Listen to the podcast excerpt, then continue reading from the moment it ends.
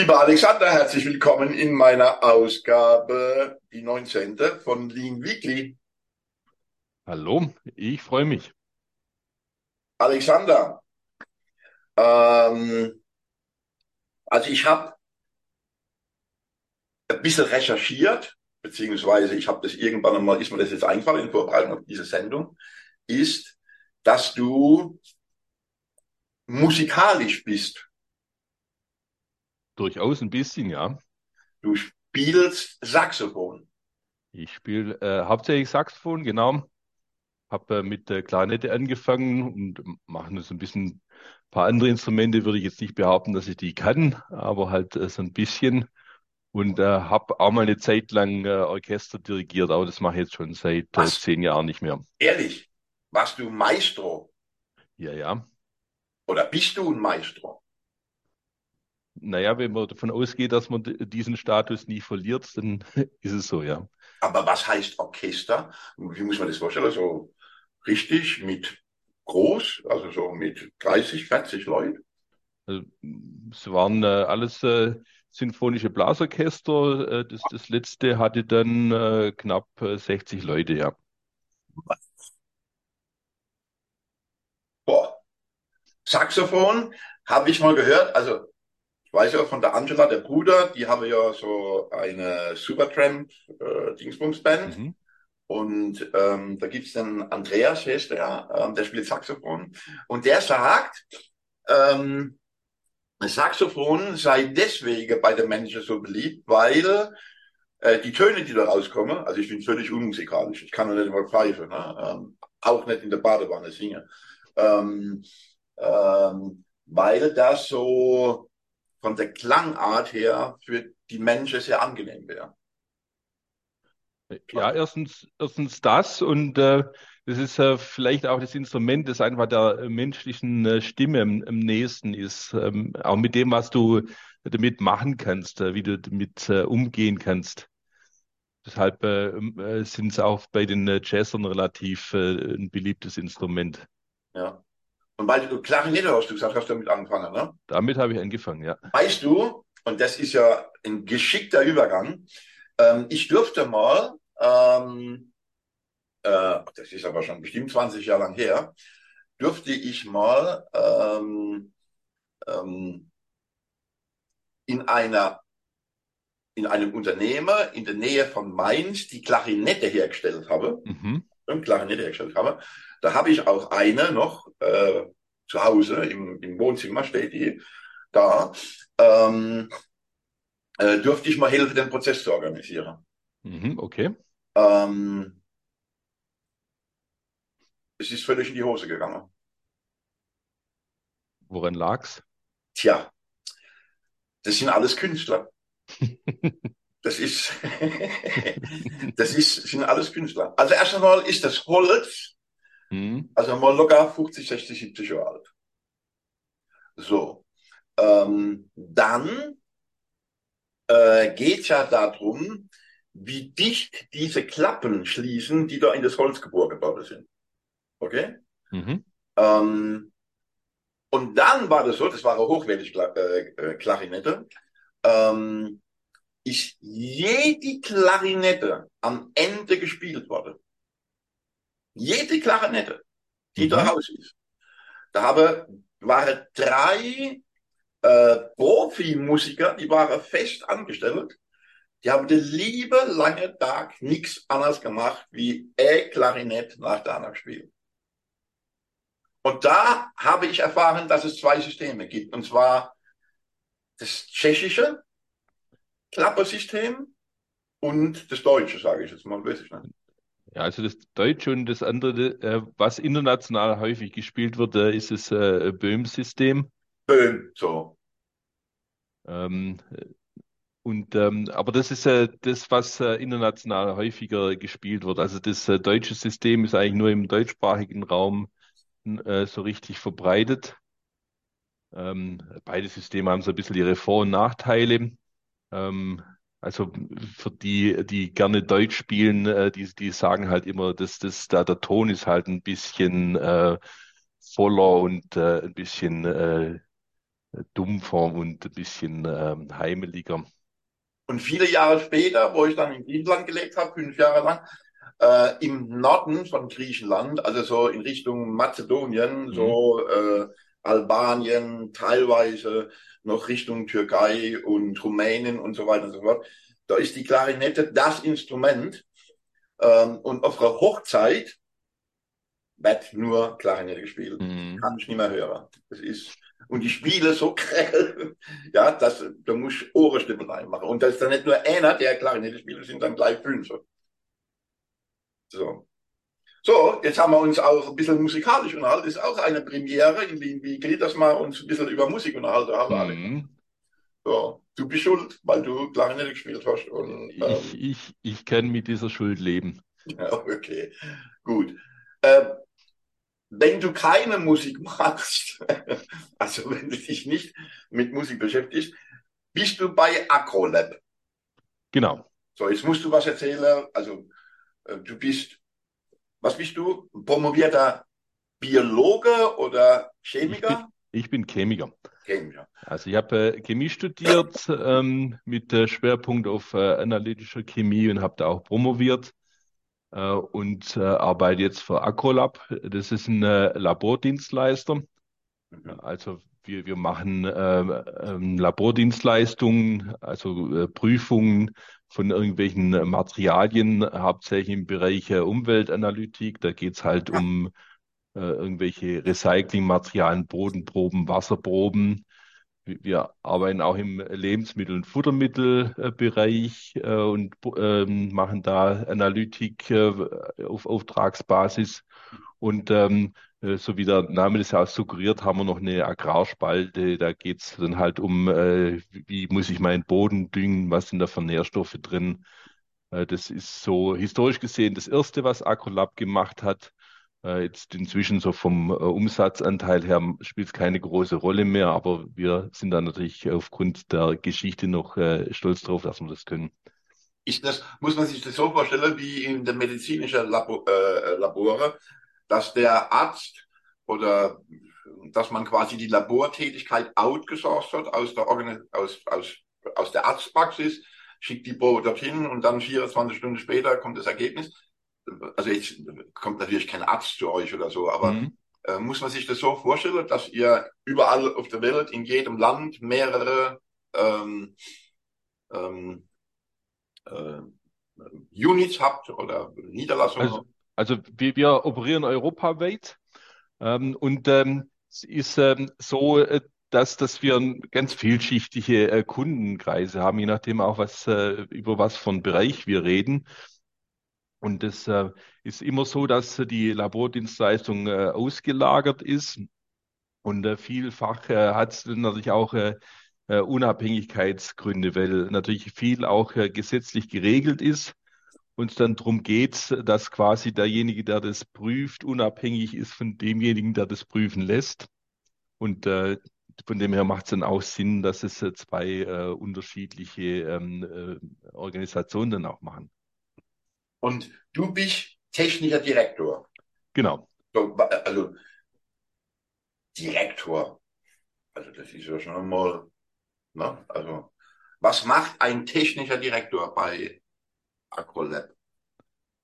Also ich äh, kümmere mich ähm, hauptsächlich um äh, Wissenstransfer. Also wie gesagt, wir haben verschiedene Labore über Europa verstreut. Mhm. Und äh, ich ähm, gucke eben, dass die Expertise, die wir an, an einem Standort äh, letztendlich erhalten, dann äh, zu allen anderen Standorten geht, weil eben unser äh, Ziel ist, äh, dass wir von jedem Standort äh, möglichst den Kunden mit dem gleichen Service bedienen. Und ähm, äh, das geht dann halt äh, vor allem über Expertise und natürlich auch über, über Prozesse. Also ein Teil dessen, und da äh, schließt sich dann auch der Kreis, warum ich äh, eben so ein bisschen in der Lean-Community sitze, äh, geht es natürlich auch um äh, Prozesse, die natürlich auch vereinheitlicht und verbessert werden äh, sollen, dürfen, müssen. Und äh, das ist auch äh, in, in meiner Stelle drin. Also muss man sich das so vorstellen, ähm, also mal angenommen, ich wäre jetzt eine Dependance von äh, Acrolab hier in Hedese äh, und ich würde was weiß ich, etwas analysiere, was bisher noch nie jemand im AgroLab-Kosmos analysiert hat, habe dazu irgendein Verfahren entwickelt, weil ich einen Kontakt zu der Universität habe oder weiß der Teufel irgendetwas. Und dann kann ich, könnte man das ja zum Standard machen. Mhm. Ähm, und dann könnte es zum Beispiel in Sizilien auch gemacht werden. Genau. Und dort zwischendrin hängst du. Da zwischendrin hänge ich.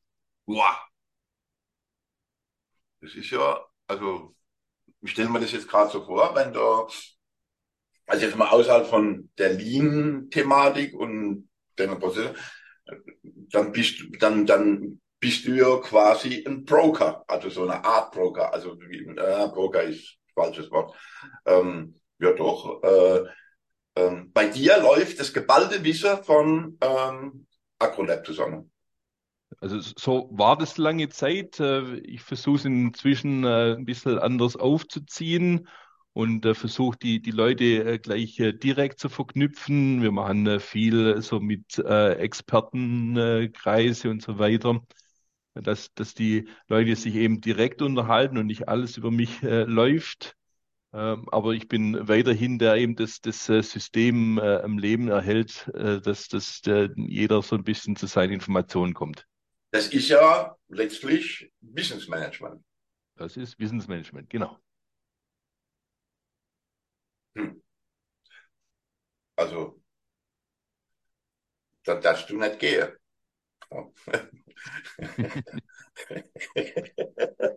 also das ist ja, oder? Also ich stelle mir das jetzt mal, also ähm, wenn das jetzt alles bei dir zentral auflaufen hätte und du das nicht dezentralisiert hättest, sage ich mal, dann bist du, also muss man wirklich dich morgens abholen, die Firma fahren und muss gucken, dass du immer gut isst und genügend zu trinken hast und so, oder? Also das ist, äh, das ist schon, äh, ja, oder? Ja, das, deshalb äh, halte ich das auch äh, für keinen äh, guten äh, Zustand. Generell nicht. Ne? Generell nicht, ja. Und, und äh, deshalb äh, bin ich auch da äh, eben dran, diese, diese Taktik grundlegend äh, zu verändern dass das sich eben dann äh, irgendwann in Anführungszeichen nur noch in so einer Facilitator-Rolle stecke und so ein bisschen die, äh, äh, wie in so einer klassischen Telefonzentrale nachher nur noch äh, die Steckerchen ins richtige Löchchen stecke und, und äh, die Leute sich dann äh, quasi selber vernetzen und es eben nicht mehr zentral alles über mein Aber am Ende ist es so, also jetzt, wenn man das jetzt mal, wenn man jetzt, also wahrscheinlich jetzt irgendwelche technische Hilfsmittel geben, Datenbanken oder mhm. irgendwas hat man sich da ausgedacht oder du dir ausgedacht, wo ich dann Bibliothek oder was auch immer ne, und, und so weiter und so fort. Ähm, aber letztendlich siehst du, um das mit der Telefonzentrale, ähm, weißt du so ziemlich genau, was bei euch im gesamten Unternehmen gerade so los ist, oder? Also. Genau, ich bin derjenige sicherlich, der äh, technisch den, den besten Überblick hat. Mhm. Okay. So, und wie kommt man jetzt über Saxophon die Promotion zum analytischen Chemiker? Wie kommt man jetzt zu Lean? Wie also, geht das? Wie das, wie das geht. Ähm, letztendlich ist das äh, eine, eine Lernreise, wie man eben so viel in seinem Leben macht. Also wie gesagt, ich habe ja einen äh, wissenschaftlichen Hintergrund. Ich habe an der Universität studiert. Ich habe äh, äh, ähm, sehr wissenschaftlich gelernt, wie man mit Analytik umgeht und äh, bin dann äh, in ein Unternehmen gekommen, das äh, damit Geld verdienen will. Und äh, der, der wissenschaftliche Anspruch ist ja immer ein, ein hehrer. Also es muss alles schön äh, sein und äh, möglichst mit hoher Sicherheit und so weiter und so fort. Und ähm, Geld spielt dann, oder Wirtschaftlichkeit spielt dann erstmal ähm, genau. Genau, also das, äh, es geht mehr darum, äh, das, das äh, Resultat letztendlich möglichst auszureizen. Äh, und ähm, wenn man jetzt halt diesen äh, Wirtschaftlichkeitskomponente reingibt, dann geht es irgendwann mal darum, da einen Kompromiss zu finden zwischen beidem. Dass ich eben äh, so viel ähm, wissenschaftlichen Aufwand äh, reinlege, äh, wie ich brauche, um eine, eine, gute Qualität zu kriegen, aber eben halt dann nicht noch was drauflege, um dann noch, noch die, die letzten paar äh, äh, Promille da rauszuarbeiten, die der Kunde vielleicht gar nicht braucht. Weil es eigentlich nicht darum geht, dass er eine Präzision hat in die allerletzte Hinterkommastelle, sondern es darum geht, er will nur wissen, ob er einen Grenzwert in der Verordnung gerissen hat, ja oder nein. Das heißt, ähm, man muss halt immer ein bisschen gucken, was will der Kunde mit dem Ergebnis, äh, das, das er erhält, äh, erreichen und äh, welche Qualität muss dieses Ergebnis tatsächlich haben, damit er nachher diese Entscheidung treffen kann. Also ich stelle mir das jetzt so vor und korrigiere mich unbedingt, weil jetzt bin ich neugierig. Also sagen wir mal, du hast vorhin von einer Bodeprobe gesprochen. Aus irgendwelchen Gründen will man wissen, was da drin ist. Jetzt wird es mhm. ja da irgendwelche Standardverfahren geben, also ich zweimal links rumdrehe, einmal Wasser drüber kippe, das Ganze dann in einer Pfeife rauche und am Qualm kann man dann erkennen, als Beispiel, ähm, ähm, ob das Ding gut, schlecht oder wie auch immer ist, sage ich jetzt mal so. Und das heißt, also es gibt ja bestimmte Abläufe, ähm, die ja nicht nur erfunden werden müssen, das wäre ja klassisch Konstruktion, also das wäre ja ne, so, ähm, ähm, sondern die Abläufe selbst, die schon da sind, per se zu hinterfragen, um entweder das gleiche Ergebnis zu bekommen oder ganz grundsätzlich die Frage stelle, ist das nicht Overengineering, was wir tun, mhm, genau. oder? Genau. Also, Dann es war ziemlich wahrscheinlich ähm, mit ganz viel Wissenschaftler zu tun. Genau, das ist meine Herausforderung. Erkläre, die dir wahrscheinlich jeden Tag erkläre, also jede Stunde quasi, erkläre, dass das ähm, nicht der wissenschaftliche Anspruch sein kann. Genau, das ist so ein, so ein bisschen das äh, tägliche Brot, wobei ich inzwischen sehr viele Kollegen habe, die äh, das äh, mindestens genauso verstanden haben wie ich auch, dass wir eben äh, äh, dies, diesen Spagat gehen müssen. Ähm, und dass, dass es auch äh, kein, kein Problem ist, diesen Spagat zu gehen, sondern eher eine Bereicherung, weil, weil wir eben äh, äh nachher nochmal die Möglichkeit haben, äh, eben ganz andere Ebenen dazuzunehmen in, in unserer Arbeit. Also vieles, was wir tun, basiert auf äh, internationalen äh, Standards, irgendwelche DIN-Normen, ISO-Normen. Und äh, die sind jetzt ähm, meistens äh, sehr äh, präzise, wenn es um das Was geht. Da wird aber ziemlich wenig drüber verloren, über das Wie. Und äh, in der Laboranalytik steckt eigentlich da genau äh, nachher äh, der, der Punkt drin, äh, der entscheidet, ob man letztendlich mit dem, was man macht, Geld verdient oder nicht. Und, und ähm, das ist eben der Punkt, wo wir unsere Flexibilität haben und wo wir unsere Kreativität reinlegen können und äh, wo wir in der Lage sind, unsere Prozesse zu machen, äh, die eben dafür sorgen, dass man mit äh, we möglichst wenig äh, unnützem Aufwand äh, nachher diese Normvorgaben mit der gewünschten Qualität erfüllen. Merkst du, du hast vorhin gesagt, ihr seid überall in Europa und ich weiß, wir haben irgendwann, wo wir vor drei, vier, fünf Wochen, haben wir irgendwie einen Call gehabt. Ich weiß gar nicht mehr, was der Grund war. Auf jeden Fall warst du in Italien, Süditalien, unten am, am Flughafen gesessen und hast genau. gewartet, bis der Flugzeug geht.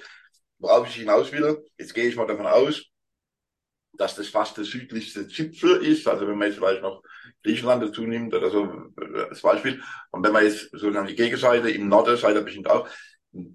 Ich will auf das Thema interkulturell interkulturelles, ich will jetzt sagen Management, aber mhm.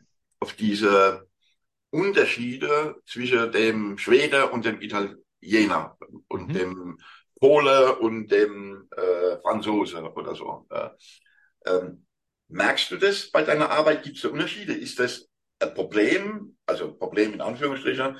Ähm, musst du denn einer, also Menschen muss man sowieso immer unterschiedlich haben, aber ähm, ist das etwas, was eine Herausforderung ist für dich, euch als Unternehmer? Das, das ist schon eine Herausforderung, ja. Also grundsätzlich ähm, äh, werde ich auf gar keinen Fall irgendein Bashing betreiben, weil äh, all unsere Kollegen äh, geben sich äh, größte Mühe und, und wollen äh, natürlich äh, ihre, ihre Arbeit äh, so gut wie möglich machen. Das, das tun sie halt auf äh, verschiedenen äh, Hintergründen, äh, kulturelle Werte, wie auch immer. Äh, und, und das ist ja erstmal eine spannende Aufgabe, weil äh, eben auch so Ideen entstehen. Das bereichert, also, oder? Die gesamte ja, genau. Nation, oder? Ja. Weil einfach äh, es dann Leute gibt, die einfach einen ganz anderen Blick auf Situationen haben oder aus ihrem Alltag dann auch äh, ganz andere äh, Dinge kennen. Weil viel, was wir machen, ist natürlich ähm, auch in andere Bereiche reinzugucken und sich da was abzugucken und, und äh, das zu äh, adaptieren äh, für, für das, was wir brauchen. Und äh, das ist natürlich klar, wenn in einer im Süden von Italien, der hat ein ganz anderes äh, Umfeld und da kommt auf ganz andere Ideen, äh, wie, wie jetzt äh, der, der Kollege oder die Kollegin in Polen. Genau. So, also, ähm, ich, also ich bin schon, dass wir so ein bisschen abgeschweift sind, weil das ist so spontan gewesen. Ähm, du hast promoviert, du hast studiert, du hast promoviert an der Universität, du, du kommst über die Analytik. Ähm, und die Frage war, wie bist du jetzt zu Lean gekommen? Das, also von den, also würdest du jetzt bei der Annelien drüber, über dem Roy, also bei der BASF, ne, also da ist klar, ne, so. Mhm. In einer Labortätigkeit, klar, da gibt es auch Prozesse. Irgendwann musst du doch mal über dieses Lean gestolpert sein. Genau. Also ähm, ich äh, habe dann eben angefangen, äh, da zu arbeiten als äh, Abteilungsleiter und äh, eben dann relativ schnell gemerkt, äh, dass das eben diese Ausgestaltung dieser Prozesse, eben dieses äh, Wie mache ich was, nachher des, des Kriegsentscheidende ist und letztendlich auch äh, drüber entscheidet, äh, wie, wie äh, gut sich die, die Leute dann drin fühlen in diesem Prozess. Äh, und, und äh, so, so bin ich ein bisschen dazu gekommen äh, und habe äh, eben dann äh, angefangen, mich zu interessieren, habe das eine oder andere dann angefangen zu lesen. und ähm, letztendlich, ähm, wenn man davon sprechen will, dass man irgendwann so ein Erweckungserlebnis hat, dann äh, muss ich dich wieder ins Spiel bringen, weil das, das hatte ich, äh, als ich bei dir das erste Mal in äh, der Fabrik im Seminarraum stand. Das ist wirklich, ja, okay. dass dieses äh, äh, Licht äh, aus dem Himmel kam. Und, also bin ich quasi Geburtshelfer. Du bist der Geburtshelfer, ja. das freut mich. Ja, aber ja, das, das ist aber schon lang her, Alexander, oder? Ja, das war irgendwann, ich weiß gar nicht mehr, 15, 14, irgendwie sowas. So, und dann, okay, und dann hast du irgendwie die Abbiegung genommen, ohne das andere aus dem Blick zu verlieren und bist für mich der zweitgrößte Fan zusammen mit dem Götz auf einer Ebene für Training Within Industry. Mhm. Ähm, was fasziniert dich an diesem Thema Training Within Industrie? Also ich weiß, dass du ein großer Fan bist. Ähm, da kommen wir gleich nochmal drauf. Ähm, du bist ja mittlerweile also ganz nah bei uns und, und so weiter und so fort. Und ich erinnere mich, ähm, ich kann das nicht mehr sagen, wann, war das 2019, äh, warst du auf dem Diener Loh auf die Bühne gestanden und hast einen Vortrag gehalten mhm. zu äh, Training Within Industry.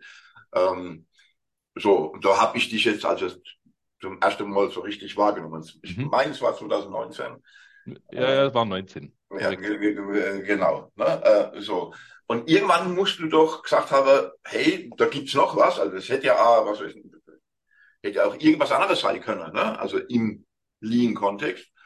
Ähm, ist es die Suche, was ja der Götz immer sagt, der Ursprung von Lean ist TWI, ähm, äh, ist es die Suche äh, nach, äh, nach dem Ursprung gewesen oder ist das eher zufällig gewesen? Also die Motivation war eine andere. Also ich habe ja dann ähm, angefangen, mich äh, dafür zu interessieren und habe auch relativ schnell verstanden, dass das äh, Lean eben eine Sache ist, die, die man äh, gesamtheitlich in ein Team bringt und, und äh, eben äh, die, die Expertise von allen äh, Mitarbeitern versucht äh, einzubringen und habe dann eben relativ schnell äh, festgestellt, äh, dass eigentlich die, die Grundvoraussetzung, dass die Mitarbeiter da dran mitmachen können, eigentlich ist, dass sie wissen, was sie tun. Weil ähm, ansonsten können sie ja überhaupt nicht äh, ähm, über Verbesserungen Ideen entwickeln. So, und äh, das eine ist natürlich äh, standardisierte Arbeit, ist klar. Mhm. Äh, das, das ist äh, der, der eine Zweig und das andere ist halt äh, ein, ein, eine Geschichte, wie ähm, trainiere ich meine Leute. Und, und äh, ich muss äh, gestehen, äh, ich war dann mal so eine Zeit lang so ein bisschen im Vakuum, weil ich äh, eben gesehen habe, aha, dieses, dieses Lean, das ist toll und das scheint auch zu funktionieren. Mir, mir war aber äh, wirklich äh, über einen äh, gewissen Zeitraum, äh, ich weiß es nicht mehr, wie lang es war, äh, ein Jahr oder so, war ich mir nicht so ganz im Klaren, äh, wie ich es äh, schaffen kann, eben dieses Wissen, das ich brauche, äh, gut und nachhaltig in ein Team äh, zu bringen. Und äh, dann äh, kam ich irgendwann mal äh, durch, durch Zufall äh, eben äh, zu, zu dieser TWI-Sache und auch dann äh, wieder, das war vielleicht das zweite Erweckungserlebnis, auch dann kam wieder äh, der Lichtstrahl durch den Himmel, weil dann hatte ich endlich äh, das Tool, was ich brauche, äh, damit ich äh, meine Leute auf diesen äh, Wissensstand bringen kann, den ich brauche, damit die nachher in der Verbesserung mitarbeiten können.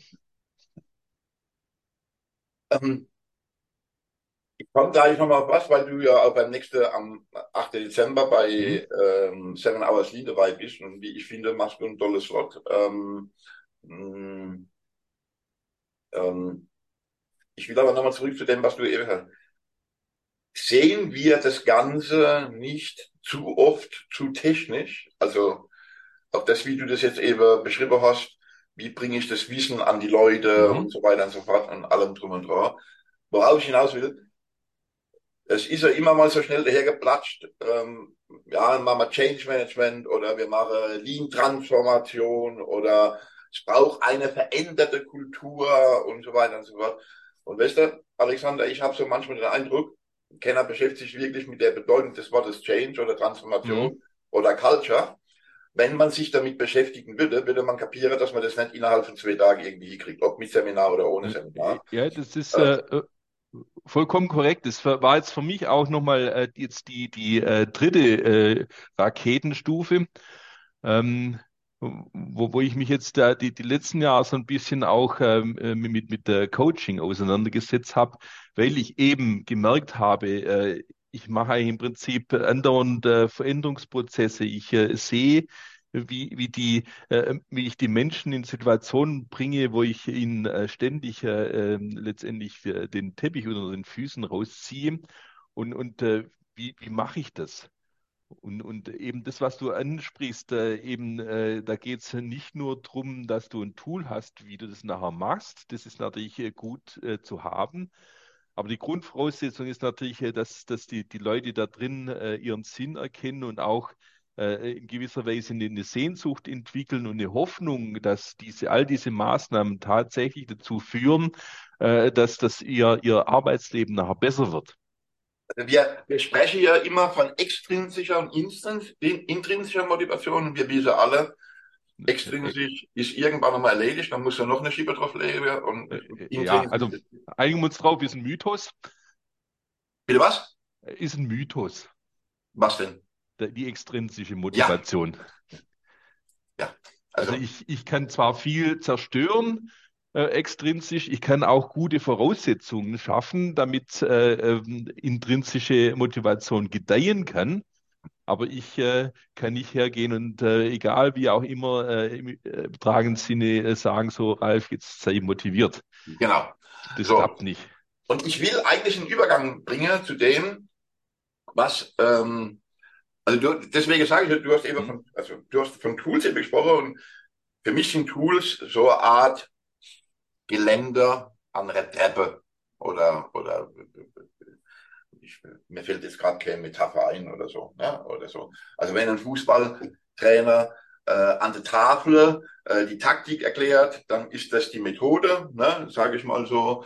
Und es ist hochtheoretisch und was dann in den 90 Minuten passiert, hängt ja wieder von vielen anderen Faktoren ab und so weiter und so fort. Alle So, ähm, und jetzt geht es ja darum zu sagen, wie kriegen wir die Leute da dazu, Deswegen mein Ausflug zur intrinsischen Motivation, dass sie von innen heraus, ich benutze mal den Begriff, eine Neugier entwickeln, eine Neugier entwickeln. Das setzt ja voraus, dass sie ja, Bock haben, um mhm. dieses Thema, um über dieses Thema neugierig zu sein. Da kann ich als Trainer oder sonst irgendwas schon ein bisschen auch irgendwie ein bisschen unterstützen. Aber am Ende, und deswegen finde ich dein Slot so gut, du, dein Slot lautet so ungefähr, die richtig, also auf dem Shopfloor die richtige Frage zu stellen. Mhm. Also, ne? so. Und jetzt sage ich etwas, was ich schon seit vielen Jahren praktiziere, aber viel mehr aus einer Verlegenheit heraus, weil ich keine Ahnung habe. Ne? Ähm, ähm, von dem, was da äh, getan wird im Unternehmen. Also ich sehe, dass da vielleicht was montiert wird oder dass jetzt in deinem Fall ein paar in eine Reagenzglas was schüttle und drauf rieche oder so. Das sehe ich, aber ich habe per se keine Ahnung davon. So. Und ich habe mir angewohnt, weil ich von Natur aus ein neugieriger Mensch bin, zu fragen. Mhm. Und irgendwann, vor 70 Jahren, 80 Jahren, 20 Jahren oder wann auch immer, habe ich gemerkt, dass Leute Lust haben, mir das zu erklären. Mhm. Okay? Und währenddem sie mir das erklären, merke ich, dass sie manchmal stocke und dass sie dabei mhm. aufhören zu denken. Und dann ist es nicht selten vorkommen, dass sie dann einen Tag später oder eine Woche später, ey, du Ralf, äh, pass auf, ich habe dir da einen Scheiß erzählt, ich habe mhm. darüber nochmal nachgedacht mhm. und so weiter und so fort. Also die bringen Regung in ihr eigenes System. Okay? So. Deswegen sage ich, über Fragen führen, weil du das ja nicht nur für das Erklärung, für das Liebesleben von der fliegenden Ameise nutzen kannst, sondern du kannst es ja auch nutzen, zum Beispiel, wenn du ein Thema hast in einem Prozess und du kennst zwar das Problem, aber die Ursache halt nicht. Ne? Äh, so, wenn du jetzt das selber nicht machen willst, und das willst du als Führungskraft eigentlich gar nicht machen, ähm, sondern du willst, dass es der Prozesseigner macht, ähm, dann musst du äh, klug fragen. Und dann kann passieren, äh, dass der so abgespitzt ist, dass der richtig Bock hat, das auch noch sozusagen aus sich heraus zu machen. Und das machen ähm, die Führungskräfte viel zu wenig. Mhm. Also, also nie. Also, mhm. okay, okay. Also, viel, viel, einige also ich sofort das Problem gelöst haben wollen. So. Ja, weil es einfach für, für einen Moment äh, äh, vermeintlich die, also es ist für einen Moment die schnellere Lösung, klar.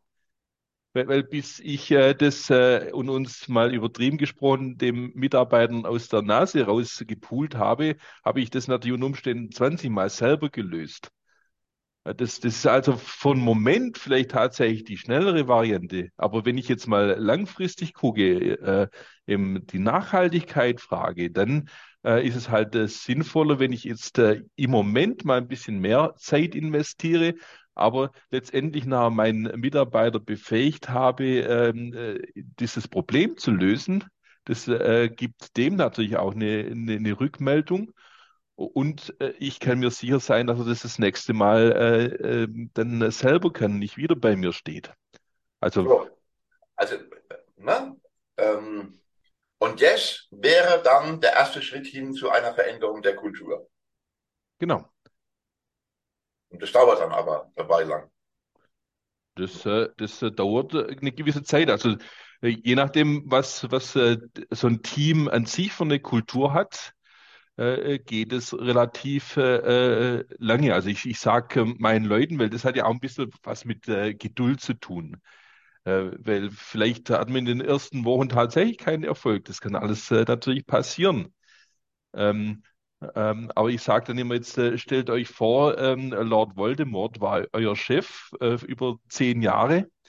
Wie, wie lang dauert das, bis ihr äh, dann wieder in eine neue Situation äh, ein Vertrauen fasst? Und äh, eben diese Zeit äh, muss man den Leuten dann halt geben und halt jede positive Erfahrung dann halt auch visualisieren und präsent machen und transparent machen und, und dann, dann, dann wächst das Vertrauen und ähm, dann äh, wird es immer besser äh, funktionieren.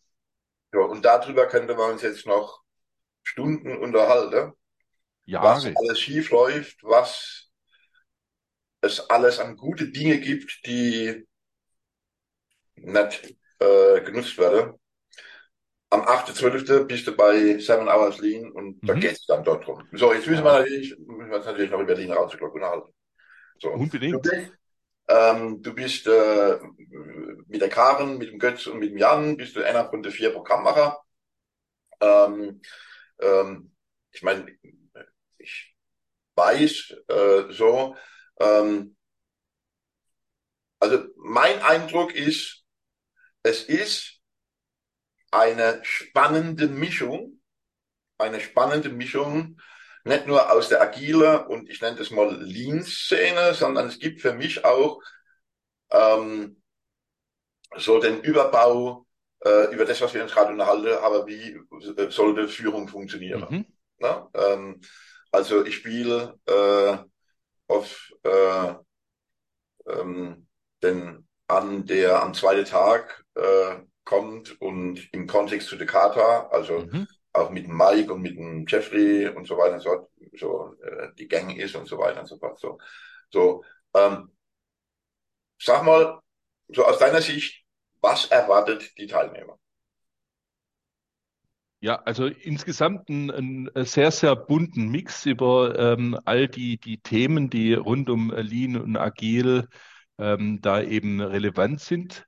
Das ist schon angesprochen. Wir haben ein paar Themen drin, die sind äh, eben äh, auf die Führung, weil wir wissen ja, ohne gute Führung äh, wird äh, Lean und Agil im Regelfall nicht funktionieren.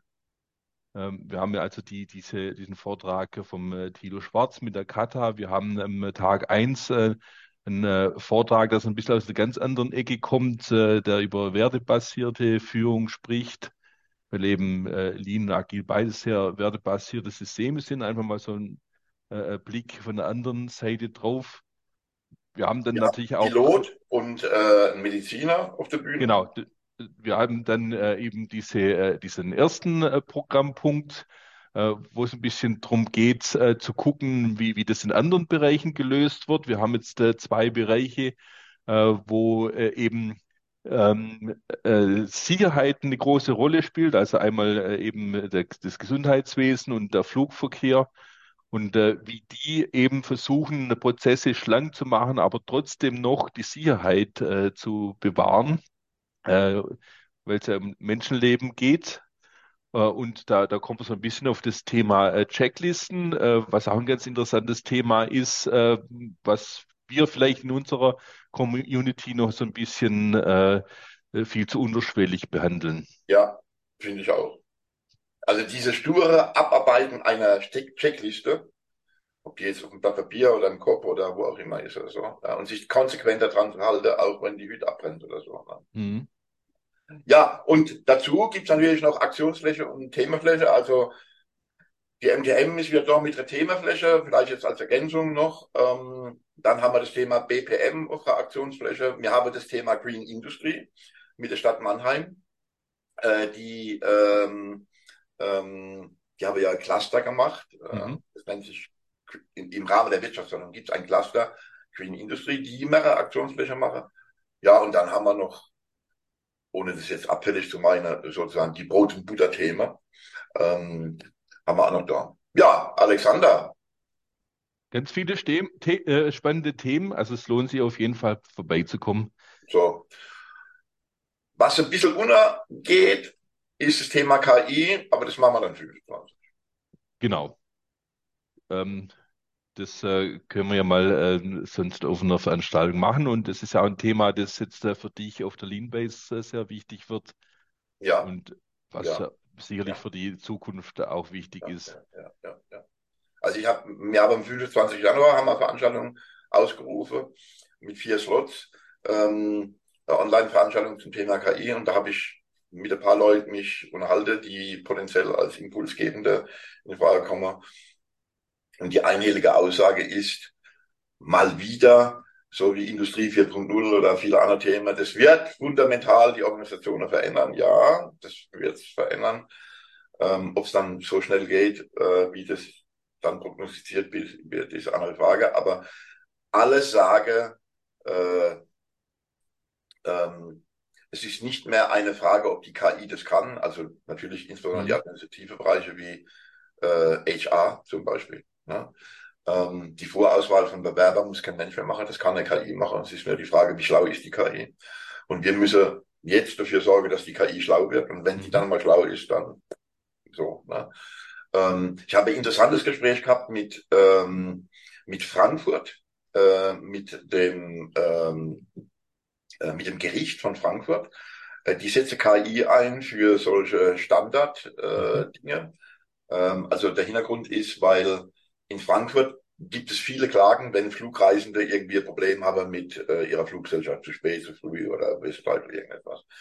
Äh, und die setzen mittlerweile auch, die lernen oder trainieren gerade die KI, dass die bestimmte Standarddinge, also die, es wird niemals so sein, dass ein Urteil dann im Namen des Volkes eine KI trifft oder so. Das macht dann schon noch ein Richter oder eine Richterin.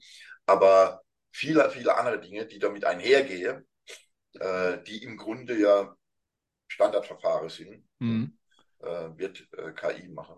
Also ich, ich denke auch, dass, dass, dass das Ganze ein Potenzial hat, wirklich nochmal ähm, einen äh, Effizienzschub zu bringen, wenn wir es äh, sinnvoll einsetzen. Ähm, es liegt jetzt natürlich an uns, wie wir das ein bisschen definieren. Entweder wir sagen, das ist dann halt 5.0 äh, und sagen, 4.0 hat nicht funktioniert, Haken dran. Oder äh, es ist nachher der Punkt, äh, wo wir dann vielleicht 4.0 endlich mal in die Sphären bringen, äh, wo 4.0 am Anfang gerne hätte sein wollen.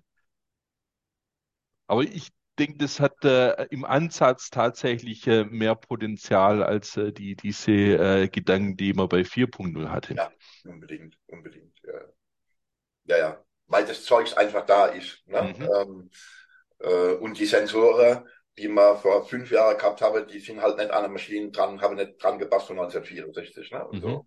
so ja. Lieber Alexander, es ist schon wieder eine Stunde rum. Vielen herzlichen Dank, dass du bei mir in der 19. Ausgabe von Lean Weekly dabei bist. Wir sind sowieso in Kontakt wegen Award, wegen mhm. House Clock äh, und so weiter und so fort. Und ähm, ich wünsche dir einen schönen Abend und weil wir das ja aufzeichnen und es ist Freitag ist, wünsche ich dir logischerweise auch ein schönes Wochenende. Vielen, vielen Dank und vielen Dank, dass ich da in deiner äh, virtuellen Stube sein durfte. Sehr gerne.